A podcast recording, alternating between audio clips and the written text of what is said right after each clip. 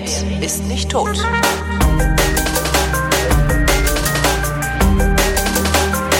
Willkommen zum Geschichtsunterricht. Das ist eine Koproduktion von Vrindt und D-Radio Wissen. Und aus Köln zugeschaltet ist Matthias von Hellfeld. Hallo Matthias. Moin, moin. Nachdem wir äh, in der letzten Ausgabe des Geschichtsunterrichts gelernt haben, dass die Völkerwanderung nicht stattgefunden hat, äh, räumen wir heute mit den Kreuzzügen auf. die, die, die hatten gar nicht, kein Kreuz. Genau. Die, ja. das nehme ich wieder zu. Sehr schön. Und der Papst, nächste Folge dann, der Papst ist in Wirklichkeit Jude. Genau. Ähm, so, sehr schön. Okay, ähm, Kreuzzüge, Kreuzfahrer. Nee, wie, wie nennt man's? Reden wir über Kreuzzüge oder Kreuzfahrer?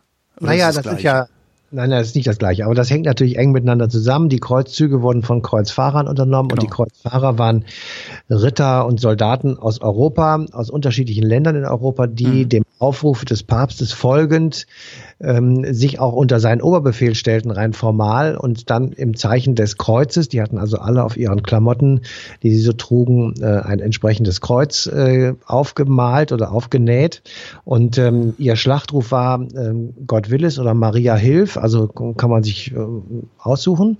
Und das Ganze war sozusagen nach dem Aufruf des jeweiligen Papstes der Zug in den Nahen und Mittleren Osten mit dem Hinweis oder mit dem Ziel, ähm, Jerusalem zu befreien aus der Herrschaft der sogenannten Ungläubigen, die ähm, Natürlich war das, waren das äh, Muslime, aber man hatte damals noch nicht so ein richtiges Bild, was eigentlich tatsächlich Muslime sind. Also es waren die Ungläubigen. Okay. Mhm. Ähm, war, war das überhaupt berechtigt? Ist, ist jetzt natürlich ein modernes Wort. Aber hätte man das nicht auch anders lösen können? Die wollten die Macht in Jerusalem. Hätten die nicht auch koexistieren können in Jerusalem? Naja, das versuchen wir ja bis heute hinzukriegen und das klappt nicht. Also ähm, man muss vielleicht Folgendes nochmal so ein bisschen zurückgehen äh, und ein bisschen sich noch was kurz vorher klar machen. Also die, der Anlass, weswegen wir das jetzt machen, äh, ist 1096. Da beginnt der erste von insgesamt sechs oder sieben Kreuzzügen, je nachdem, wie man es zählt. Mhm. Und der Aufruf ähm, und der Auslöser dieses ersten Kreuzzuges war eine Predigt von Papst Urban II.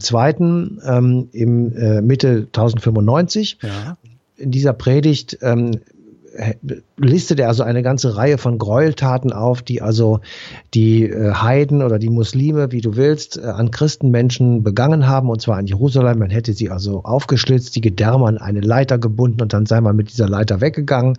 Und ähm, dann wurde also von Vergewaltigung wurde massenhaft äh, berichtet und es sahen also wirklich schlimmste Verhältnisse. Und das alles habe ihm also ähm, der Patriarch von Konstantinopel ähm, geschrieben. Das war ja sozusagen der Gegenspieler von ihm. Also Konstantinopel und Rom waren ja die beiden Reste sozusagen des alten Imperium. Und ähm, gegen Papst. Naja, nicht gegen Papst, aber das waren also zwei unterschiedliche Dinge. Und 1054, das nur mal so als Erklärung noch dazu, hat es ja das Kirchenschisma gegeben, also die gegenseitige Exkommunizierung. Trennung von Papst und Patriarch und in, das war sozusagen die Trennung äh, dieser beiden christlichen Kirchen, dann eben die katholische in Rom und die orthodoxe in äh, Konstantinopel. So.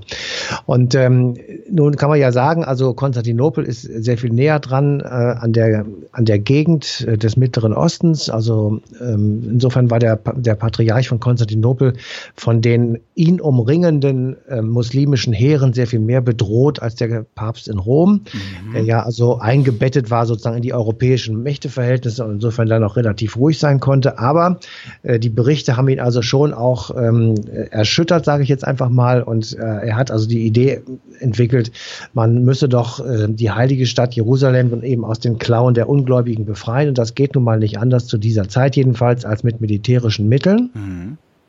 Und ich will noch mal auf eine Sendung hinweisen, die wir hier, ganz kurz, die ja. wir hier vor ein paar Wochen gemacht haben, nämlich die Schlacht bei Manzikert. Ja. Die ist 1071 und die findet in Ostanatolien statt. Und da hat schon einmal probiert der Patriarch von Konstantinopel mit Hilfe christlicher Heere die Muslime, die ihn umgeben sozusagen, die also sich an den Rand oder an die Ränder des Oströmischen Reiches herangemacht haben, zu besiegen. Diese Schlacht wird verloren. Und das kann man durchaus so sehen als ein, ein Anfang sozusagen des Endes von Konstantinopel oder eben auch der Vorherrschaft der Christen in diesem Bereich der Welt. Insofern ging es jetzt mit den Kreuzzügen, die jetzt äh, losgehen und bis zum 13. Jahrhundert dauern, tatsächlich auch um die Frage, wer herrscht denn eigentlich in dieser Gegend der Welt ähm, und wer, wer setzt sich durch sozusagen, welche Religion oder welches Weltbild? Perspektivisch musste dann vermutlich der Papst in Rom auch Angst haben oder ja, der Papst in Rom auch Angst haben, dass irgendwann äh, auch die christliche Herrschaft über Europa in die Binsen geht, wenn nicht früh genug während den Anfängen äh, dagegen gehalten wird, oder? Unbedingt. Also der, der Papst war, weil er ja selbst kein eigenes Heer hatte, jedenfalls zu der Zeit auch nicht weltlich agierte, noch nicht, ähm, war darauf angewiesen, dass er sich immer an die entsprechend größte Macht in Europa dranhängt und dadurch gesichert ist. Also er musste im Grunde genommen ein Wabonk, also ein, ein Waagschalenspiel machen. Einerseits dafür sorgen, dass die christlichen Werte in Europa weiter hochgehalten werden. Da durfte er auch nicht von abweichen. Andererseits braucht er aber eben einen weltlichen Herrscher, der zur Not, falls es tatsächlich mal so weit sein sollte, ihn gegen irgendjemand, das müssten jetzt nicht nur Islamleute sein, das könnte auch was anderes sein, ähm, verteidigen. Und damit äh, musste er sozusagen mit, mit jeder Seite sich eben einfach gut ähm, aus, Na, musste es gut auskommen. Ich meine anders. Also er, er hat gesehen, äh, in Konstantinopel, also Konstantinopel ist verloren, sozusagen. Äh, jetzt ist er der Nächste. Naja, aber Konstantinopel ist ja eine christliche Religion gewesen. Das war insofern nur verloren, als er da nicht so viel Einfluss hatte. Aber das war ja nicht. Nein, ich meine, wenn die, die Schlacht von Manzikert, oder bringe ich da jetzt gerade Daten durcheinander? Das ähm, weiß ich nicht. also wenn er, wenn er sieht, dass, dass äh, Manzikert verloren geht, Mhm. Ähm, also die Schlacht von Manzikert verloren geht, dass das Ende äh, vom, vom, vom äh, Patriarchen von Konstantinopel ist, also das Ende vom Christentum in der Ecke der Welt, äh, dann muss er sich doch auch Sorgen machen, dass das Christentum in seiner Ecke der Welt auch ja, gefährdet ist. Das ist so, das ne? ist so. Das, das, das war ja nur der Anfang. Das war der Anfang einer Entwicklung, die letzten Endes bis 1453 äh, gedauert hat, als die äh, als Konstantinopel erobert wurde. Okay. Man kann sagen bis 1204. Das war beim vierten Kreuzzug, als eben christliche Ritter Konstantinopel geplündert haben, weil sie Geld äh, haben wollten und äh, es ihnen versprochen wurde, sie es aber nicht bekamen. Also das mhm. sagen viele ist auch eben ein Punkt, an dem Konstantinopel beziehungsweise das Oströmische Reich im Grunde genommen schon sein Ende äh, hatte. Aber ähm, natürlich war der Papst im Rom immer darauf angewiesen, ähm, ich sage ja nochmal, A, Schutz zu organisieren ja. und B, dafür zu sorgen, dass auf jeden Fall in Europa dieses Christentum erhalten bleibt. Und deswegen war das eine, eine relativ schwierige Situation, in der sich die Päpste in Europa äh, befanden.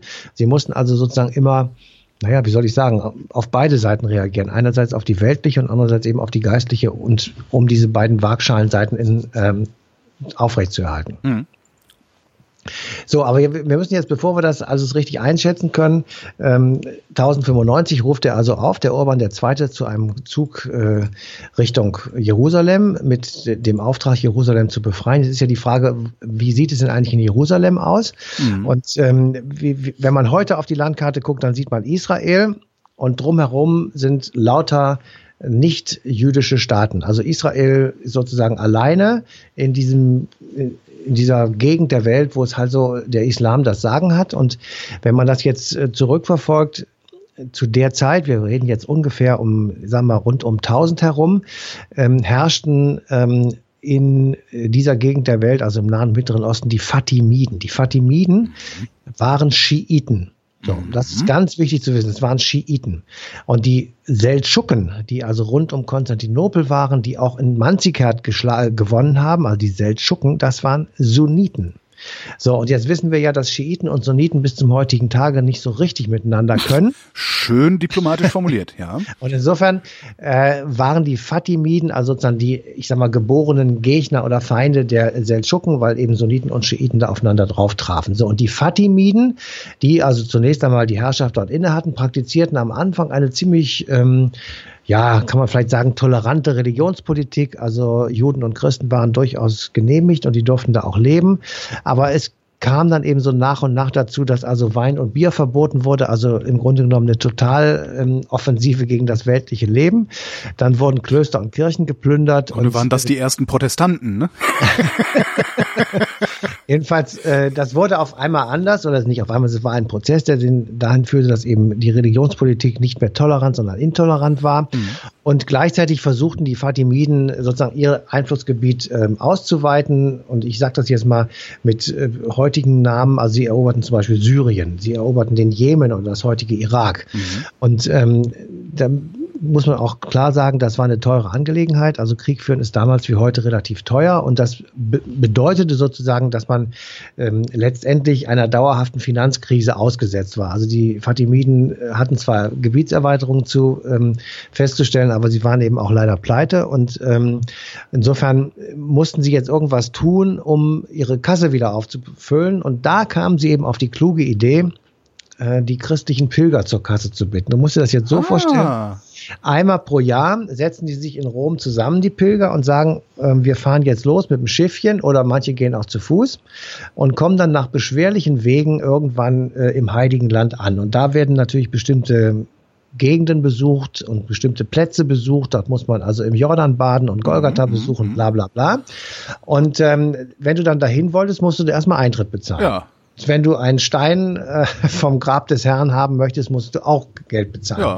Und äh, so wurde also richtig schön Kasse gemacht und ähm, aus dem Pilgern wurde im Prinzip ein einkommensträchtiger Tourismusbetrieb aufgezogen und gleichzeitig ähm, haben sich aber offenbar in Jerusalem selber, jedenfalls so Berichte, die der Papst auch weitergegeben hat, die Muslime gegenüber christlichen Symbolen relativ äh, unkeusch verhalten, haben also Jesus-Statuen die Nase abgeschlagen und haben sich lächerlich gemacht über irgendwelche christlichen ähm, Kirchen oder äh, Religionsstätten. Mhm. Und das äh, hat dann dazu geführt, dass die Christen sich wiederum empört haben. Man kann sich das leicht vorstellen. Es gab dann reich, reichlich aufs Maul.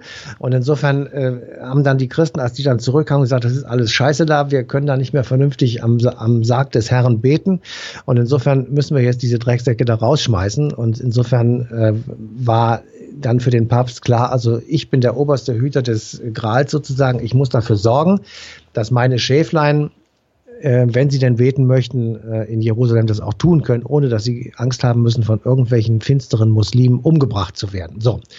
Und ähm, ist das ist das belegt, dass die von finsteren Muslimen umgebracht wurden, oder ist es naja, tatsächlich nur so, dass die ein paar Muslime gestanden haben und gesagt, guck dir die Idioten mal an, was die da Ja, rumbeten. wahrscheinlich wird es so gewesen sein, aber das, ein, das mit dem Eintrittsgeld und mit dem Schwermachen sozusagen, ja. dem, das, das ist schon so. Und okay. auch die, die innere Probleme, die da, die ich da versucht habe zu beschreiben, die die Fatimiden hatten, das ist auch so. Mhm. Und ähm, insofern muss man einfach zur Kenntnis nehmen. Also äh, niemand hat eine ganz weiße oder ganz schwarze Weste, ist immer natürlich grau, aber äh, es hat dort Auseinandersetzungen gegeben, die dann natürlich total überspitzt worden sind ähm, und natürlich auf die Höhe, auf den Höhepunkt getrieben wurden. Genauso wie andersrum der Patriarch von Konstantinopel in seinem Schreiben an den Papst äh, davon gesprochen haben, dass die Weiber des Nahen Ostens viel schöner seien als die Weiber in Europa und damit äh, irgendwelche alleinstehenden Ritter versucht hat anzulocken. Also es, ja, genau.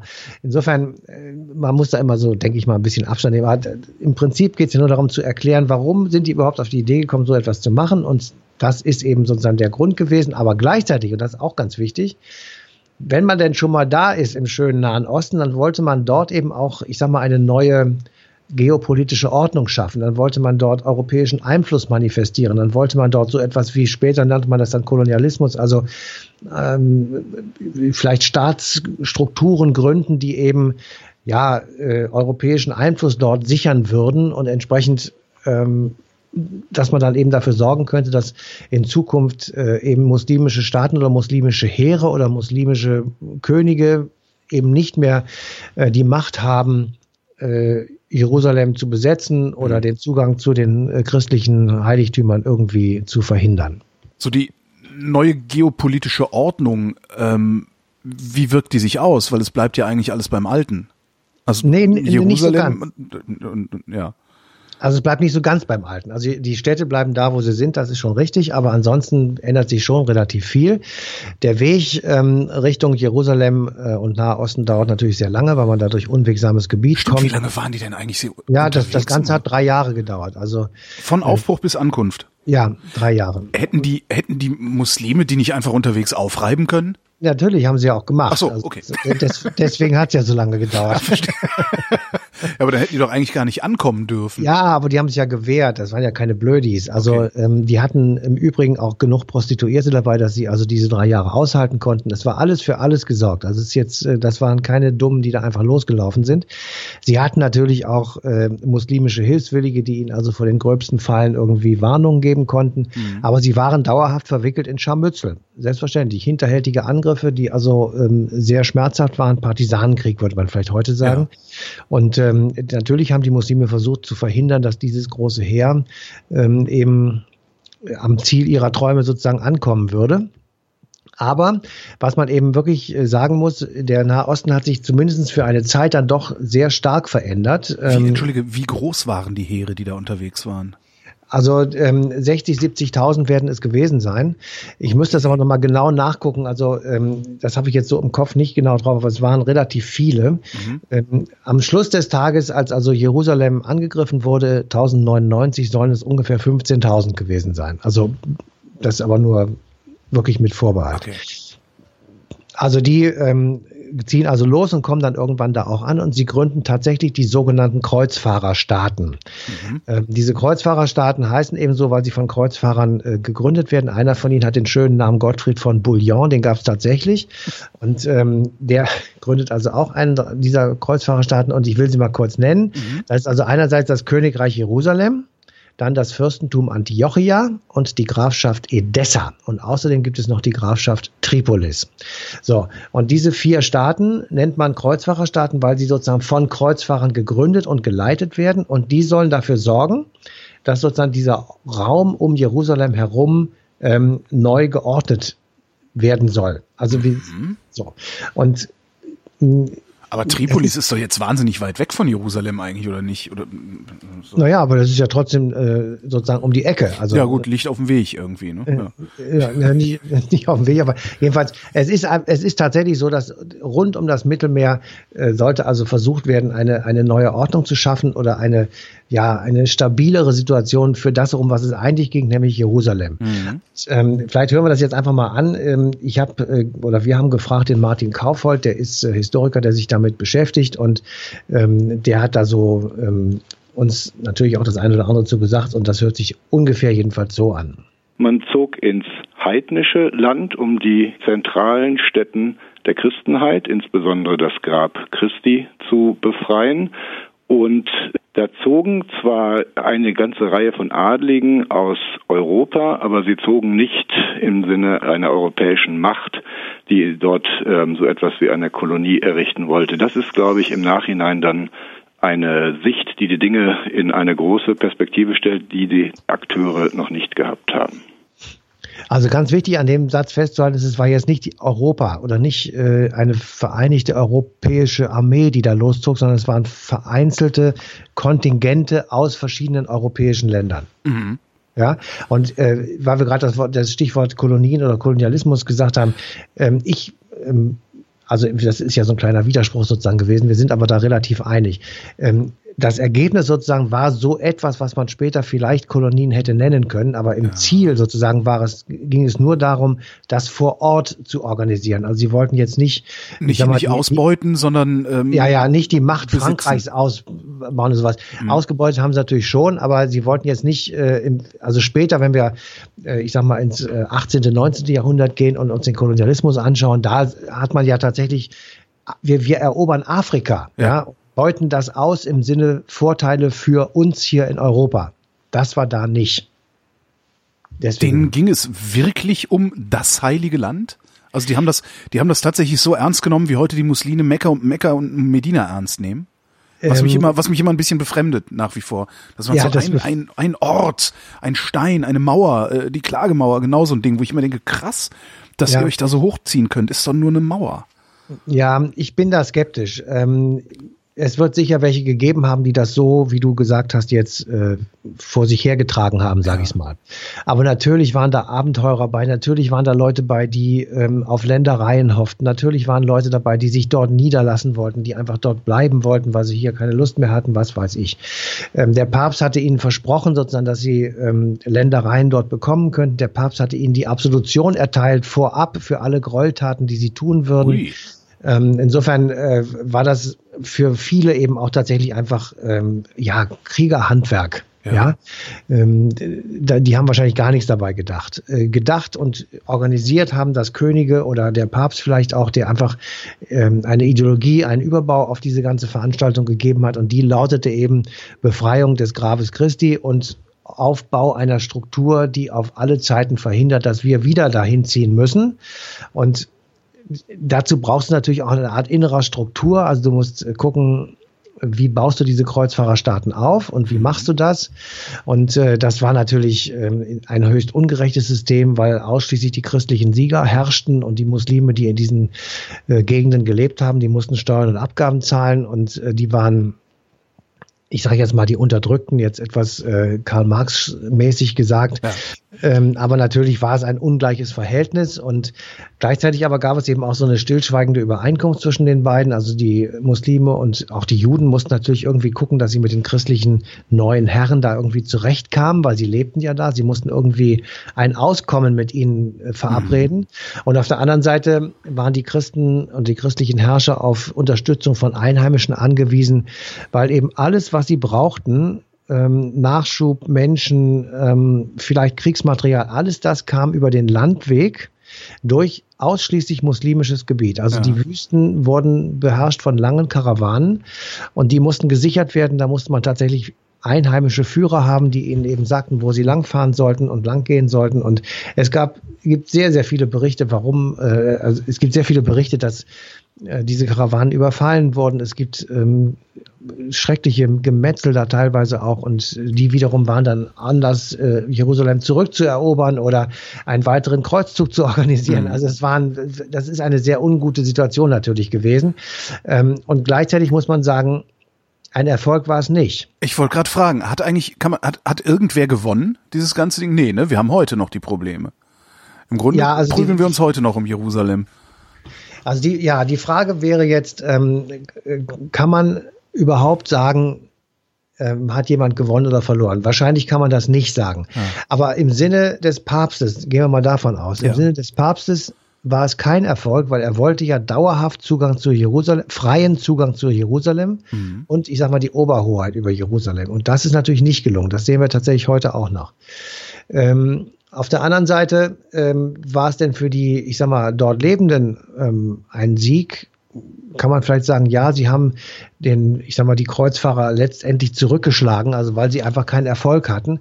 Aber das lag vielleicht auch an vielen anderen Dingen. Also man kann äh, das wahrscheinlich so genau nicht sagen. Letztendlich ist es natürlich eine einzige Katastrophe, weil dort Hunderttausende von Menschen ums Leben gekommen sind. Ja. Und alleine, alleine die Eroberung Jerusalems im Sommer 1099 durch diesen ersten Kreuzfahrerzug war ein Gemetzel. Ja, da wurden Frauen und Kinder umgebracht und äh, in großer Zahl. Also es war eine schreckliche Katastrophe, die über diese Stadt hereingebrochen ist. Und ähm, und das dann das aber am Ende doch für nix und wieder nix, weil für, äh, ja ja, das ist aber oft so. Also äh, was was mich eigentlich wundert, ist, dass sie dem Papst dann noch ein paar Mal gefolgt sind. Dass sie ja, nicht gesagt haben, hier, also, komm, geh weg, Papst. Das funktioniert ja, doch sowieso nicht. Ja, ja. Ähm, also erstmal hat der Papst, ähm, als er hörte, dass Jerusalem so geschliffen worden ist, eine Prozession, eine Freudenprozession durchgeführt in Rom und hat eine Münze herausgegeben, das mal so nebenbei. Mhm. Ähm, und zweitens waren die folgenden Kreuzzüge wiederum durch andere Päpste und durch andere Könige gemacht. Das heißt, äh, da musste er nur locken. Ähm, er musste locken, zum Beispiel mit Ländereien, die man dann bekam. Und äh, er, er, verteilte munter Gegenden, die ihm sowieso nicht gehört haben. Insofern war ihm das egal, aber er, er, er gestattete dann ähm, Königen oder Leuten, die eben da mitgemacht haben, äh, sich anzusiedeln. Und ähm, der Deutsche Orden zum Beispiel ist äh, als Belohnung für einen Kreuzzug äh, mit dem Baltikum belohnt worden oder mit Teilen des Baltikum. Insofern ähm, gibt es da ganz viele Gründe, so etwas mitzumachen. Und äh, die waren dann letztendlich, wenn man das auf die Dauer sieht, natürlich nicht mehr religiös, sondern die waren dann tatsächlich politisch, beziehungsweise persönliche Bereicherung etc. Das hast du aber auch in anderen Kriegen sehr oft. Also ich will mal ein Beispiel sagen, das äh, viel, viel später war der 30-jährige Krieg, ist aus Anlass ein Religionskrieg, aber letztendlich geht es um die Hoheit über Europa. Ja, ja. Das, das, die Ziele wandeln sich sozusagen und die Motivation, diesen Krieg zu führen, wandeln sich. Ähm, und das ist natürlich bei den Kreuzzügen sicher auch so gewesen. So, Jerusalem ist nicht befreit bzw. erobert worden, jedenfalls nicht langfristig. Es gab äh, ja keinen freien Zugang. Ähm, hat der Papst irgendwas davon gehabt? Oder das naja, Papsttum? Das ging ja über viele Jahre und viele Päpste, hast du ja gesagt. Ja, genau. Also wenn man es jetzt so von heute aus mit Chips und Bier im, im, im Sofa sitzen betrachtet, natürlich nicht. Ähm, der, das Papsttum hat eben das, was du als Ziel formuliert hast, nicht erreicht, aber es hat sich über eine lange Zeit sozusagen als eine Art Oberchef in Europa aufspielen können. Also ähm, die Ober Durch die Kreuzzüge. Naja, die Leute sind ihm ja gefolgt. Er war formal der oberste Befehlshaber. Es wurde auf sein Geheiß hin gemacht und die sogenannte Universitas Christiana, also die Gemeinschaft der Christen in Europa, das war ja so etwas wie eine, ich sag mal, Europäische Union unter dem äh, Banner des Christentums. Also da waren tatsächlich dann auch alle mit beteiligt und äh, sind dem ja auch gefolgt. Die das Zusammenstellen eines Kreuzfahrerheeres war zwar immer relativ kompliziert, weil auch sehr viel Geld fließen musste mhm. und sehr viele Versprechungen gemacht werden mussten und so weiter. Und es wurde auch immer, der Anfangspunkt wurde oft geschoben, als war es schon ein ziemliches Hin und Her. Aber letzten Endes ähm, hat sich der Papst eben ähm, ja zur Welt, zur geistlichen Obermacht in Europa tatsächlich durchgesetzt und eben diese Universitas, Universitas Christiana ähm, war eine gewisse Zeit lang äh, tatsächlich eine Klammer, die eben sehr viele Menschen in Europa mhm vereint hat. Auf der anderen Seite ähm, muss man auch konstatieren, dass die Bedeutung der Päpste, die politische Bedeutung der Päpste nach den Kreuzzügen stark gesunken ist. Also ähm, sie mussten diesen Verlust dann tatsächlich dadurch ausgleichen, dass sie selbst militärisch angefangen haben, äh, sich zu engagieren. Und ähm, sie benahmen sich dann eigentlich mehr so wie weltliche Herrscher und weniger wie geistliche Herrscher. Mhm. Das hat es immer schon mal wieder gegeben. Es hat immer wieder sehr spirituelle Päpste gegeben. Es hat immer sehr weltliche und äh, Leute gegeben auf dem Papststuhl, die eben im Grunde genommen das als eine, eine, eine politische Karriereleiter gesehen haben. Aber zu der Zeit dann später, so 14. bis 15. Jahrhundert und auch am Beginn des 16. Jahrhunderts besonders, kann man das äh, deutlich sehen, dass eben diese Verweltlichung äh, sehr um sich gegriffen hat. Und das ist dann letzten Endes der Ausgangspunkt für Martin Luther. Also die Frage, ah. Warum ähm, gibt es dann irgendwann so eine Art christliche Gegenbewegung? Liegt ja darin begründet, dass eben Luther und auch viele andere zu der Zeit, in der sie gelebt haben, also ungefähr zum, zum Beginn der Moderne, also Ende des Mittelalters, sagt man ungefähr ist so 1500, kann man nicht so auf den Tag genau mhm. sagen, aber ungefähr. Ähm, äh, da also wirkt auf einmal diese, diese Axt, die man an die Wurzel des ähm, römischen äh, Glaubens oder des römischen Christentums legt, indem eben sehr viele Leute tatsächlich sagen, ja, das ist eigentlich gar kein Papst mehr, das, der, das ist im Grunde genommen ein Kaiser im christlichen Gewand. Ja. Wir wollen das aber so gar nicht und wir wollen lieber zurück zu den Wurzeln, also wieder diese ursprüngliche Kirche haben, also direkter Bezug Gott zu den Menschen und viel weniger Pomp und ähm, alles mehr zu reduzieren auf das Wesentliche und dann werden wir auch wieder bessere Christenmenschen. Also all das ist ja dann, was letztendlich auch in der Theologie von Martin Luther sich niederschlägt. Ähm, deswegen ist das dann erfolgreich. Aber der Schon erstaunlich, dass es so lange gedauert hat, bis sie es gemerkt haben, ne? Naja, also ähm, du musst immer davon ausgehen, die, die hatten kein Internet. Und ja, insofern, stimmt. Das musste sich rumsprechen, ja. Die, hm. die Leute, das, sonst versteht man sowieso überhaupt nichts. Die Leute sind immer schon, egal zu welcher Zeit, genau auch heute, immer schon auf der Suche gewesen nach dem Sinn dieses Lebens hier auf dieser Erde. Das kann kein Mensch erklären, warum wir hier mit Flugzeugen um die Gegend fliegen, warum wir das alles, wie das alles funktioniert. Letztendlich, wir können zwar sagen, warum ein Flugzeug fliegt, das ist schon klar, aber wir können eben nicht sagen, warum hier diese Kugel so rumfliegt, wie sie rumfliegt, warum hier Menschen drauf rumlaufen, warum auf anderen Planeten hm. keine drauf rumlaufen, was das eigentlich alles soll, was passiert, wenn wir hier tot sind und so weiter und so weiter. All diese Fragen, die man sich bei Bieren und in stillen Stunden stellt, haben sich die Menschen damals eben auch schon gestellt. Und irgendwann gab es eben eine Zeit, da haben sie gesagt, der, die Erklärung ist der Papst. Ja. Die Erklärung ist die Bibel oder von mir aus der Talmud oder die, der Koran, was auch immer. Und äh, das ist der Punkt. Der, und da befinden wir uns gerade zu der Zeit. Und die passende Sendung Eine Stunde History auf D-Radio Wissen, die läuft am 13. November 2016. Besten Dank, genau. Matthias von Helfeld. Bitteschön.